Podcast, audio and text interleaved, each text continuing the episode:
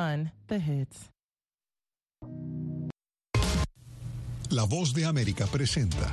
Es la palabra más popular este año. La inflación. La inflación. La inflación. Las altas cifras de inflación están produciendo estragos. La inflación afecta más la, la canasta familiar diaria. Y gobiernos en Latinoamérica renuevan las mismas promesas. Yo les prometo que el día viernes va a empezar otra guerra, la guerra contra la inflación en Argentina. ¿Qué significa este fenómeno inflacionario y hasta cuándo durará? La inflación se viene acelerando, sigue todavía en un proceso de suba y en líneas generales influida por lo que fue el efecto pospandemia. Cada vez la plata alcanza menos.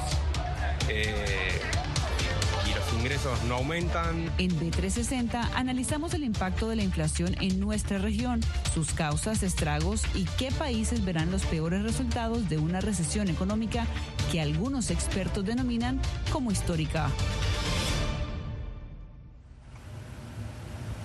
Hola, ¿qué tal? Les saluda Cristina Caicedo Smith y bienvenidos a B360. Y bueno, con el llamado periodo de pospandemia llegó la alegría por la terminación de las restricciones y también la preocupación por cómo será la recuperación económica. Y es aquí donde un dato se convierte en el protagonista de las conversaciones, el de la inflación.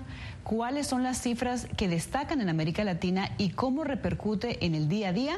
¿Cómo entender el impacto de las alzas y bajas de la inflación en la futura recuperación de los países?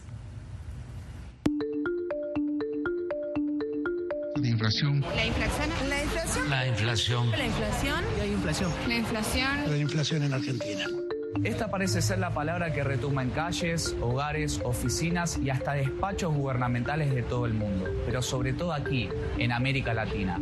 Las altas cifras de inflación están produciendo estragos, sobre todo por la incesante subida de precios que impacta cada vez más en la cantidad de dinero en los bolsillos.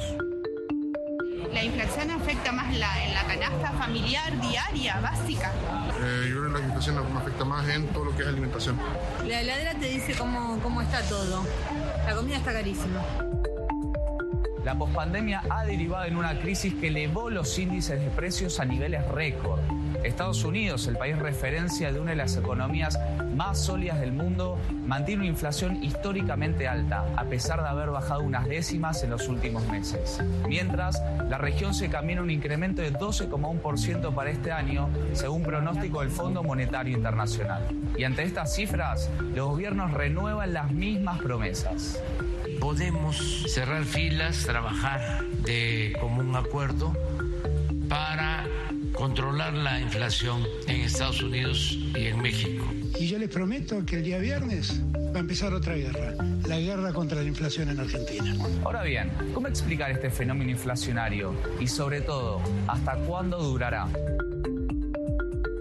La inflación se viene acelerando, sigue todavía en un proceso de suba y en líneas generales influida por lo que fue el efecto pospandemia, es decir, la consecuencia de las decisiones de política monetaria y fiscal que se tomaron en el 2020, es decir, el aumento del gasto público, de baja de tasas de interés y de financiamiento de ese gasto público de ayudas con emisión monetaria. Y esto se agudizó en lo que va del año, producto de lo que fue la invasión de Rusia a Ucrania y todo el efecto que esto generó en la provisión, sobre todo de alimentos, pero también de energía, ¿no? que tuvo un impacto muy fuerte en términos de subas de precios del petróleo. Tal como afirman algunos economistas, el panorama parece más sombrío cuando se mira la región como un todo. El FMI asegura que América Latina se encamina a registrar las tasas más elevadas de los últimos 25 años y el 12,1% que pronostica para este año le sigue una inflación de 8,7% para 2023. Y de nuevo, todo esto impacta en el bolsillo. Y nos golpea como todo el mundo. O sea, cada vez la plata alcanza menos. Eh, y los ingresos no aumentan, así que nos afecta un montón, obviamente. Está todo más caro en general. Uno va al supermercado y ahora te puedes llevar mucho menos cosas con la misma plata que antes te llevabas el doble. No puedes ahorrar, no puedes hacer eh, ningún plan a largo plazo. En este contexto, hay países que por una cosa o la otra sobresalen del resto. Por un lado está Argentina, que con más del 70% de inflación anual busca competirle a Venezuela el primer lugar de los países con más inflación aquí en la región.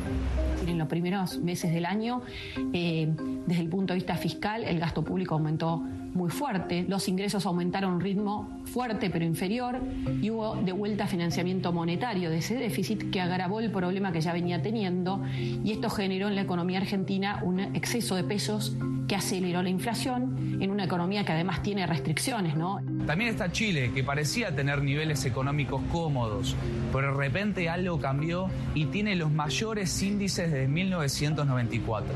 Bueno, hay dos causas. Una común a todos, que es eh, la causa externa, sobre todo vinculada a la guerra de Ucrania, aumento del precio de la energía y de los alimentos.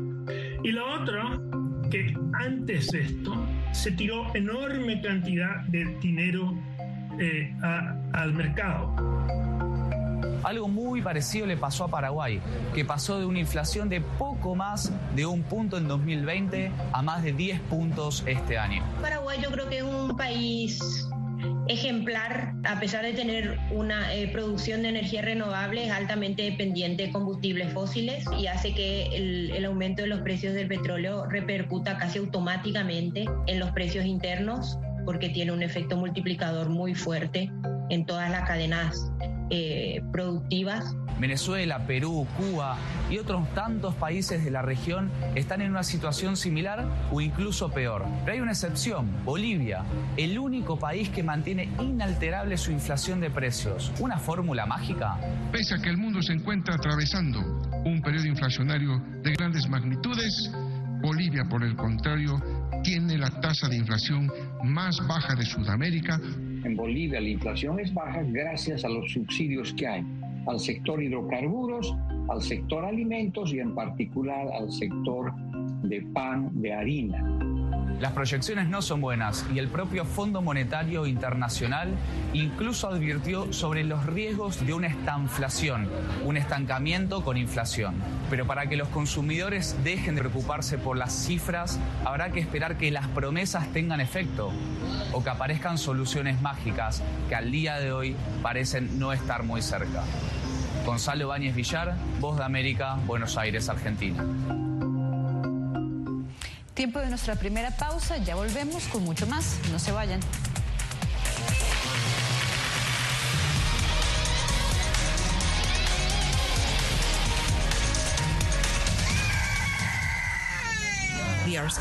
Some of them lost their houses uh, during bombardments.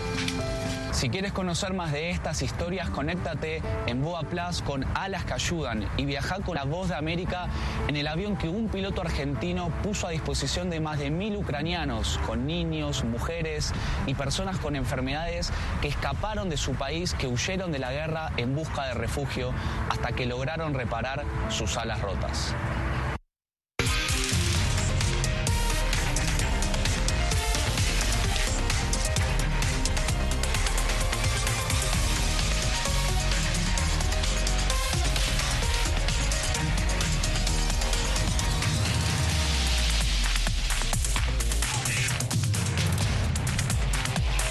Venezuela 360, cada semana por La Voz de América. ¿Qué tal desde Washington comienzan las noticias en el mundo al día? Día a día, desde la capital de Estados Unidos y donde se producen las noticias que más te impactan. El objetivo es llegar al otro lado de la frontera para pedir asilo. La Voz de América te conecta con el mundo al día, los hechos más allá de la noticia para que tomes decisiones bien informadas, en el lenguaje que quieres, donde quieras y como prefieras. Conéctate con El Mundo al Día. Actualidad. Vamos a ver otra cepa nueva y otra cepa nueva. Análisis. En realidad, mucha de esta gente va a quedar parada de nuevo y va a ser una tragedia humana. Debate. Es la obsesión. La obsesión la tienen ustedes. Con la información más allá de los titulares. El tema energético es algo que se está analizando. La inflación es un problema global. 30 y 50 metros están ya las tropas. Su respuesta, doctor. Todas las semanas por La Voz de América.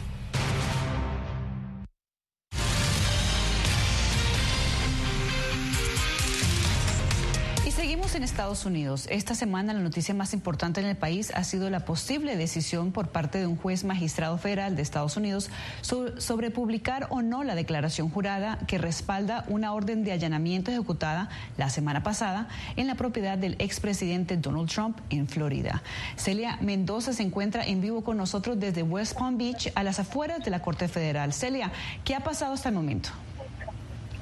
Cristina, sabemos que durante esta semana se ha dado a conocer información importante. Primero, el Departamento de Justicia, que ha sido claro acerca de lo clave que es la información dentro de este documento, no solamente porque revela la manera en la que están trabajando en esta investigación criminal, que ya tiene en sus manos un gran jurado, sino también porque muestra detalles de testigos que fueron entrevistados. Se sabe que por lo menos dos de los consejeros de la Casa Blanca legales, quienes estaban a cargo de organizar el regreso de los documentos de Maralago al Archivo Nacional de los Estados Unidos fueron entrevistados y esa información está dentro del documento. Al mismo tiempo, documentos clasificados, información que está dentro de la categoría de secreto de Estado estaría allí. De ahí la oposición del Departamento de Justicia fuertemente a que esto se haga público. El juez federal, por su parte, ha decidido que los argumentos se tenían que hacer en persona en la Corte. Esto para garantizar que podría escuchar a aquellos que piden que se haga público, manifestando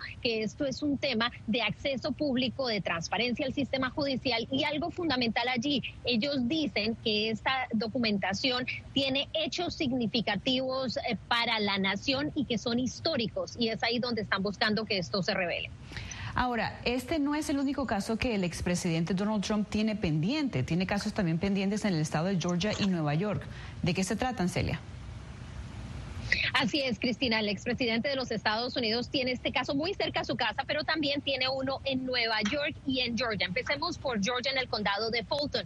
Se ha venido investigando la posibilidad de que se hubiera tratado de presionar a las autoridades electorales para cambiar o modificar la manera en la que se daban los votos, o por lo menos parte del colegio electoral. El expresidente Donald Trump ha asegurado falsamente de que ganó en ese estado y recordemos que se dio a conocer una llamada telefónica en la que se le escuchaba él hablando directamente con algunas de las autoridades electorales en ese estado y en ese condado en particular pidiendo que se encontraran algunos de estos votos. Y es importante ahí que ellos, eh, que sucedió ex abogado personal Giuliani, se le dio una sesión y se está investigando y obviamente podría terminar en cargos criminales, todavía no está. Bueno, y Celia en Nueva York tiene precisamente dos casos. ¿Cómo se espera se procederá sobre esto? Cristina, hay un caso criminal y un caso eh, que está es civil. El criminal eh, funciona esta semana con una eh, petición que hizo el jefe de finanzas de la organización Trump, quien se declara culpable y podría colaborar contra la organización Trump, pero no contra Donald Trump. Él estaría sirviendo cinco meses por evasión de impuestos. Esto sería un cargo federal. La segunda es la civil y en este caso Donald Trump se presentó en la corte y de, invocó la quinta enmienda y allí no habría caso criminal, sino específicamente un caso Muchísimas gracias, Celia Mendoza, desde West Palm Beach. Y bueno, nos vamos a una pausa y ya venimos con mucho más.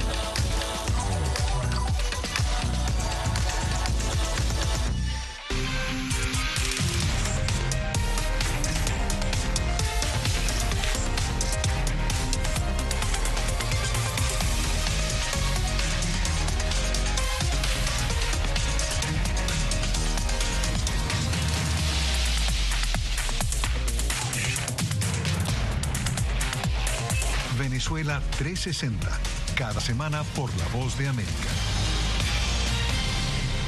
¿Qué tal desde Washington comienzan las noticias en el mundo al día? Día a día desde la capital de Estados Unidos y donde se producen las noticias que más te impactan. El objetivo es llegar al otro lado de la frontera para pedir asilo. La voz de América te conecta con el mundo al día. Los hechos más allá de la noticia. Para que tomes decisiones bien informadas. En el lenguaje que quieres, donde quieras y como prefieras. Conéctate con El Mundo al Día. La Voz de América te invita a ser parte de nuestra familia a través de las redes sociales. Encuentra en tu muro las últimas noticias de tu país en su conexión con Estados Unidos, la región y el mundo. Historias que empoderan las voces latinoamericanas de política, economía, salud, actualidad, balanceadas y precisas. Únete a un equipo de origen hispanoamericano que trabaja para conectarte con los tuyos. Síguenos en Facebook y conviértete en protagonista de una historia que tú mismo ayudarás a construir.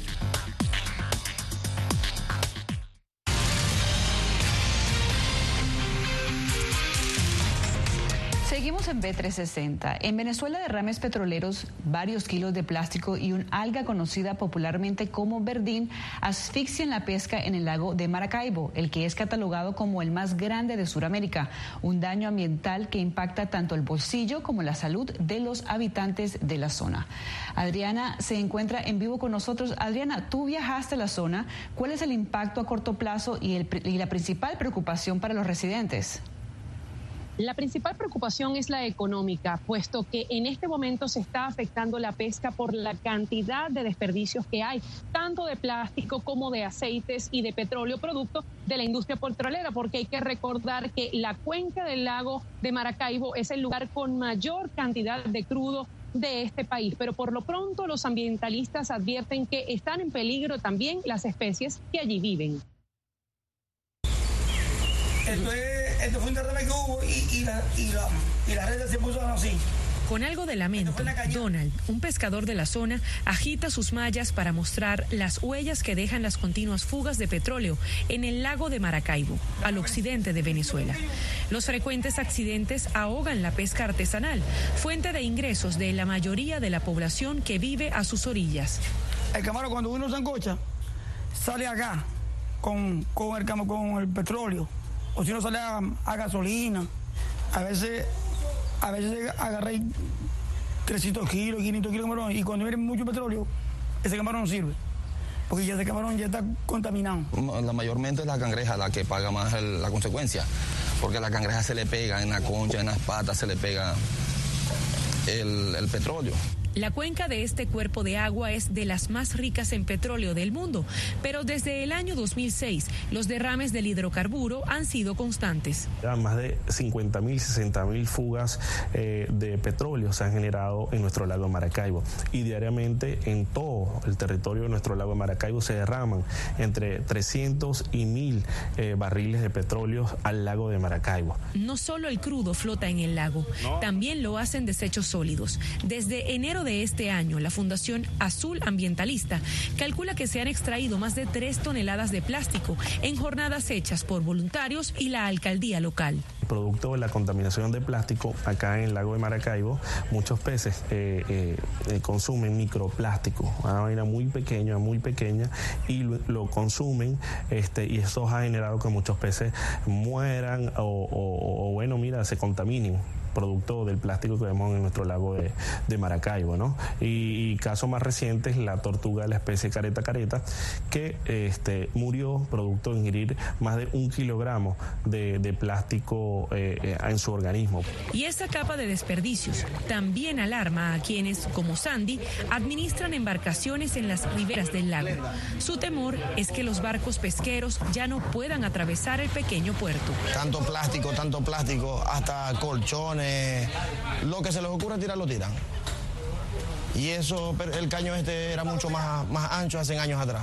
Para sumar más elementos a un cóctel ya de por sí devastador, el lago se ha teñido de verde, producto de una alga llamada popularmente verdín, que se forma por una bacteria que pone en jaque la multiplicación de especies.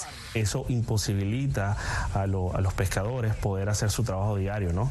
Este, esto también genera que los mismos peces, al momento de que ven el verdín pegado en la malla, eh, se esconden se escondan este, y bueno, cojan otra, otra vía y no hacia donde están las mallas, donde están las redes. La red de, pescar, ¿no? Y esto le ha imposibilitado a los pescadores actualmente aquí en Maracaibo, en el Zulia, de poder eh, eh, hacer esa actividad pesquera. Un informe presentado por la NASA en septiembre del año pasado reveló que todos estos factores en el lago están poniendo en peligro la vida silvestre, la calidad del agua, la salud de los habitantes de la zona y la estabilidad de un ecosistema que quizás nunca vuelva a ser el mismo. Por lo pronto, tanto ambientalistas como la alcaldía de Maracaibo, donde está el lago que lleva el mismo nombre, están haciendo jornadas de recolección de desechos sólidos para poder paliar esta contaminación. Pero hay un elemento que se añade y es el peligro de navegar en el lago de Maracaibo, porque los pescadores confiesan que en ocasiones son atacados por lo que se conoce popularmente como piratas, quienes no solo le roban las embarcaciones, sino también sus mercancías. Muchísimas gracias, Adriana.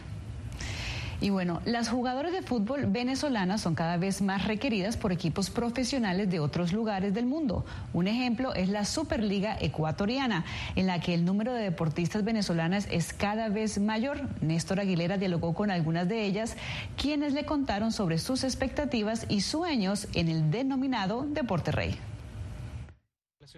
A Hilaris Villasana la acompaña siempre una sonrisa. Dice que es porque se siente orgullosa de ser parte de que considera uno de los mejores equipos de Sudamérica, Dragonas, filial de Independiente del Valle. A sus 24 años, esta joven originaria del Tigre en el estado Anzuategui en Venezuela cuenta con larga experiencia en el fútbol de su país, pero también en Colombia y ahora en Ecuador. Un total de 12 años acumula ya formándose en el terreno. Desde que llegué siento que esto es un paraíso deportivo, una oportunidad de crecimiento, de desarrollo, tanto en lo personal como en lo deportivo y estoy sumamente feliz de haber llegado a este maravilloso club. El tiempo y la distancia han hecho pensar a Hilaris de muchas formas su futuro, su carrera deportiva y lo duro que ha sido migrar, especialmente porque extraña mucho a su familia, sus amigos y sus costumbres. Para mí es un, un orgullo representar los colores de mi país, aunque sea en otro club, eh, feliz de aportarle al, fútbol ecuatoriano. El entrenador de Hilaris, Rodrigo Castrillón, quien lleva más de cinco años vinculados a este proyecto deportivo, destaca sobre todo el temple y el liderazgo de las jugadoras venezolanas. Logran adaptarse rápido porque tienen esta idea de que vienen, salen de un lugar y, y vienen a buscar algo mejor. Entonces, pone todo de sí, evitan, creo yo, mirar de esas cosas negativas que se van viendo en distintos lugares e intentan adaptarse. El caso de Hilaris Villasana es uno más de al menos 12 jugadoras profesionales venezolanas que militan en la Liga de Fútbol Femenino del Ecuador. En otro punto de la capital del Ecuador conocimos a Andreina La Cruz, otra destacada jugadora venezolana que presta sus servicios para el Club Liga Deportiva Universitaria de Quito y su filial femenina Guerreras Albas. Al igual que Independiente del Valle, se trata de un equipo con una larga historia y múltiples títulos en el país. Mi intención no es solamente eh, dejar una buena imagen como deportista, como atleta, sino como persona, porque yo creo que eh, el expresar o el dar a saber de dónde vienes siempre hablará de lo bien que te criaron, de, los valores que te, te dejaron. Y del fútbol de Andreina y su calidad como persona también hablan su entrenadora y sus compañeras. Coinciden en el enorme reto que representa juntar distintas culturas y lograr buenos resultados. Cuando una jugadora viene de Venezuela, con toda la problemática de sus países, ya de por sí son guerreras, ya de por sí son guerreras, que es diferente venir quizá de otro país donde la cultura, la parte social y política no está tan complicada. Yo tengo que aprender mucho con las muchachas y también ellas aprenden mucho conmigo. Son una, experiencia, una troca, un cambio muy bueno. Ya está Lilioski García protegiendo su parante. A unos 400 kilómetros de Quito, en la ciudad de Guayaquil, juega como arquera otra venezolana, Lilioski García, de 27 años, quien afirma que es muy significativo representar a su país. Asegura que su sueño es llegar a ser campeona y jugar la Copa Libertadores de América Femenina el campeonato por equipos más importante del continente. Yo soy partidaria de que los sueños se cumplen, pero si uno lucha por ellos, nada es imposible, que todo se puede lograr, todo se puede alcanzar si uno se lo propone y trabaja para ello. Estas tres venezolanas, Hilary, Andreina y Lilioski, si bien comparten una gran amistad, no olvidan que también son rivales deportivas, por lo que trabajan duro para dar todo de sí en los próximos días, cuando comienzan los playoffs que definirán al nuevo campeón de la Superliga Femenina del Ecuador, un título que podrá enfrentarlas en el campo, pero jamás en sus anhelos. Néstor Aguilera, Voz de América, Quito, Ecuador. Una nueva pausa y regresamos con más en breve.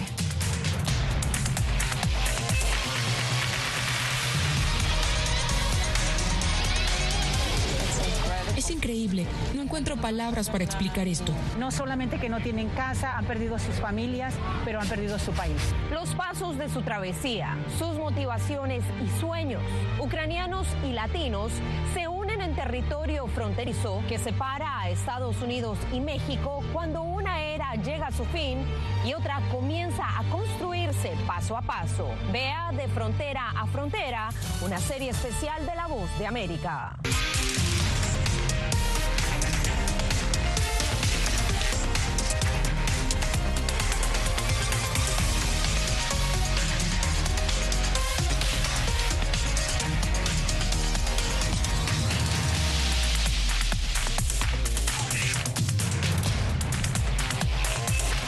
Venezuela 360, cada semana por La Voz de América. ¿Qué tal desde Washington comienzan las noticias en el mundo al día? Día a día, desde la capital de Estados Unidos y donde se producen las noticias que más te impactan. El objetivo es llegar al otro lado de la frontera para pedir asilo. La voz de América te conecta con el mundo al día. Los hechos más allá de la noticia. Para que tomes decisiones bien informadas. En el lenguaje que quieres, donde quieras y como prefieras. Conéctate con El Mundo al Día. La Voz de América te invita a ser parte de nuestra familia a través de las redes sociales. Encuentra en tu muro las últimas noticias de tu país en su conexión con Estados Unidos, la región y el mundo. Historias que empoderan las voces latinoamericanas de política, economía, salud, actualidad, balanceadas y precisas. Únete a un equipo de origen hispanoamericano que trabaja para conectarte con los tuyos. Síguenos en Facebook y conviértete en protagonista de una historia que tú mismo ayudarás a construir.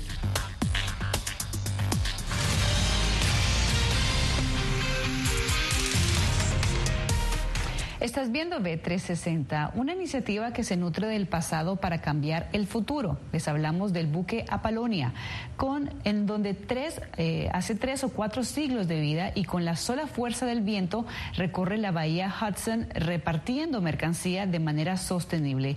Miel, setas, cereales o salsa picante son solo algunos de los manjares que están a bordo de este navío. Carolina Valladares nos cuenta.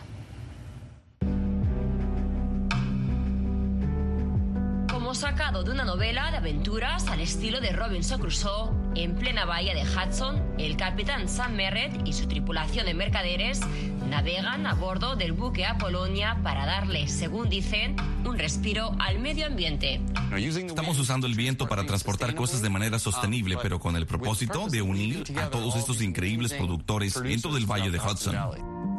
A bordo del navío Polonia, un bergantín de los años 40, la tripulación conecta comerciantes que, al igual que ellos, buscan con esta iniciativa combatir el cambio climático.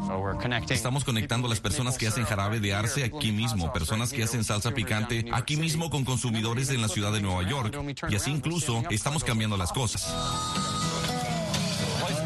Y no solo especias, a bordo de la Polonia se transporta miel, granos o setas en colaboración con pequeños productores de la zona. La idea de apoyar a granjas locales a muchas de estas personas es una práctica común y la idea de productos orgánicos y comercio justo y cómo se trata la mano de obra, que realmente están tratando de hacer el mejor producto. Y eso no es solo sabor, eso también es historia e impacto. Hay mucha gente que trata de hacer algo como esto. Quiero decir, cuando consiguió este bote era solo un esqueleto, no había mástil ni botavaras y en un par de años lo armó todo. Construido en 1946, la Polonia es un viejo navío a punto de cumplir los 76 años. Ahora, cargado de mercancías nuevas, brinda esperanza a una comunidad que la apuesta al medio ambiente. Esto definitivamente es algo nuevo porque recién comenzó el año pasado para hacer estas carreras desde Hudson, Nueva York, por el río Hudson, hasta aquí, hasta Brooklyn, Nueva York, y comunidades a lo largo del camino y mostrando a las personas que hay un camino a seguir en fletes y cargas sostenibles. Un sueño nacido de un buque que pasó de navegar mares en los años 40 a construir los puentes para un futuro sostenible en el siglo XXI. Está esta crisis que estamos teniendo con el clima y estamos buscando algunas soluciones y me siento inspirado por el pasado y siento que esta sigue siendo una solución realista.